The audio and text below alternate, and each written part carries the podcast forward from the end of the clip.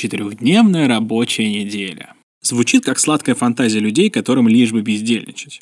Но на самом деле это следующий этап довольно естественного стремления – делать больше, а работать меньше. Привет! Ты слушаешь 20 выпуск «Потом доделаю» – подкаст о том, как укладываться в дедлайны, работать в команде и быть лучше – меня зовут Александр Машков, и сейчас я расскажу тебе все, что нужно знать о четырехдневной рабочей неделе.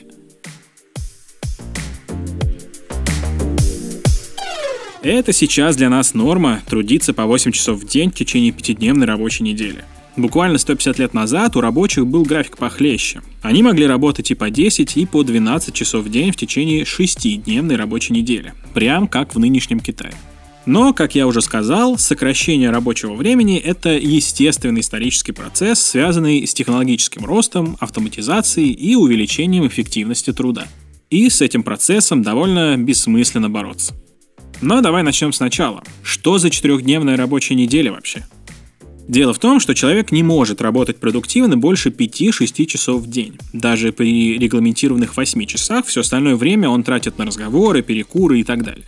Поэтому сегодня многие страны с развитой экономикой, например, Франция, Германия или Финляндия, пытаются перейти на четырехдневку, рассчитывая, что это позитивно скажется на эмоциональном состоянии работников и повысит их производительность.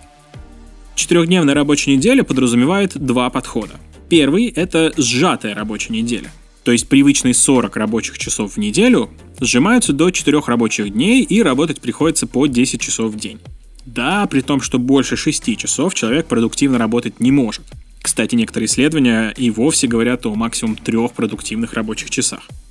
И второй подход – сокращенная рабочая неделя. То есть рабочее время сокращается до, соответственно, 32 часов в неделю. Причем выходным днем не обязательно должна быть пятница. При желании можно вообще дать сотрудникам возможность выбирать себе любой день под третий выходной. Главное, чтобы все новые выходные друг с другом сочетались и много людей не уходили отдыхать в один и тот же день. Конечно, четырехдневная рабочая неделя подходит далеко не всем. Ненормированный график так и останется ненормированным. Для сотрудников магазинов, трудившихся 2 через 2, ничего не изменится. Но вот если у тебя в компании работают 5 через 2, есть повод задуматься. Чтобы было проще, я расписал преимущества и недостатки четырехдневки. Это поможет тебе прояснить ситуацию и принять взвешенное решение.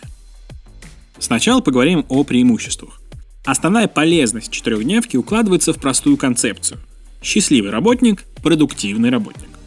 Плюс для тебя, как работника, в еще одном выходном, а значит дополнительном времени для семьи, отдыха и развлечений. С такой наградой ты волей-неволей начинаешь сосредоточеннее и продуктивнее работать меньше прерываться, отгонять коллег, чтобы не отвлекали и так далее. Это подтверждает опыт новозеландской трастовой компании Perpetual Guardian. В 2018 году там провели шестинедельный эксперимент, внедрив сжатую четырехдневку, то есть 10 рабочих часов в день с сохранением зарплаты и отсутствием сверхурочных. В рамках эксперимента производительность выросла на 20%, а сотрудники стали лучше относиться к работе.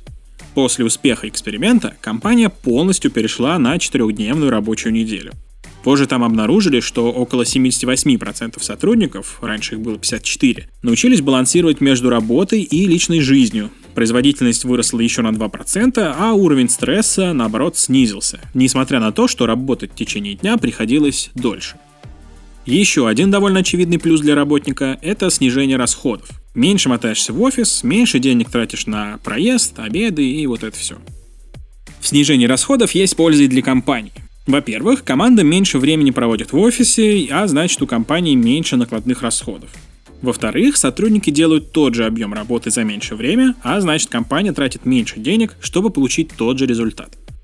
Еще один плюс для компании – с дополнительным выходным у людей появляется больше времени следить за своим здоровьем, да и в целом их эмоциональное состояние улучшается.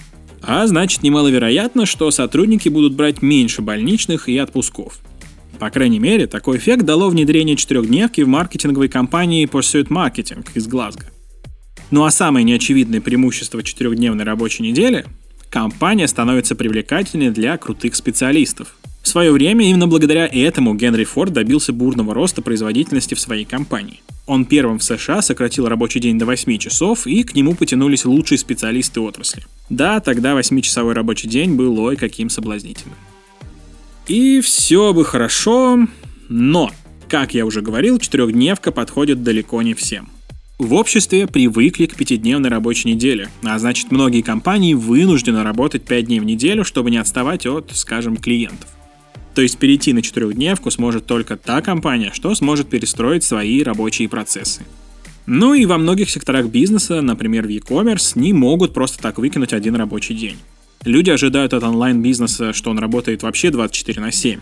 Просто представь, что Озон доставляет тебе заказ не 2-3 дня, а 2-3 недели или месяца. Просто потому, что логисты перешли на четырехдневку. Если рассматривать сокращенную версию четырехдневной рабочей недели, то есть где 32 часа вместо 40, с точки зрения работодателя это вообще какая-то мутная схема. Редко встретишь владельца бизнеса, который с удовольствием будет платить сотрудникам те же деньги за меньшее время. А платить меньше за четырехдневку, которую ты сам вел, это, прям скажем, не камильфо. Большинство много работают не потому, что им так хочется, а потому, что это необходимо. И вроде с сокращенной четырехдневкой улучшается баланс между работой и личной жизнью, но вместе с тем уменьшается и доход, а значит и падает уровень жизни. Со сжатой версией четырехдневной рабочей недели тоже не все гладко. 10-часовой рабочий день – это очень-очень долгий день. Попытки постоянно быть сосредоточенным и делать все вовремя, во-первых, вряд ли будут успешными, а во-вторых, быстро приведут к усталости от работы, выгоранию, депрессии, а может и к чему похуже. И тут ты справедливо можешь возразить. Стоп, но ведь опыт той новозеландской компании... Да, но все исследования сжатой четырехдневной рабочей недели были краткосрочными. И пока очень трудно с уверенностью сказать, какие будут долгосрочные последствия для работников и бизнеса. Вполне может быть, что поначалу сотрудники действительно будут работать усердно и продуктивно. Но потом такой график станет нормой, и они могут снова вернуться к расслабленной работе. Но что это я все про другие страны, да про другие страны? А что у нас в России? Планируется ли переход на четырехдневку? И да, и нет. С одной стороны, прошлым летом Дмитрий Медведев, тогда еще премьер-министр, предложил всерьез рассмотреть возможность такого перехода. Но одной его инициативы оказалось недостаточно. Тема забуксовала. И хотя в этом году он призвал снова вернуться к обсуждению, я не верю, что на государственном уровне в этом плане у нас могут быть какие-то подвижки. Да и не на государственном тоже. Почти половина россиян, 48% если быть точным, не поддерживают идею четырехдневной рабочей недели. Такие дела.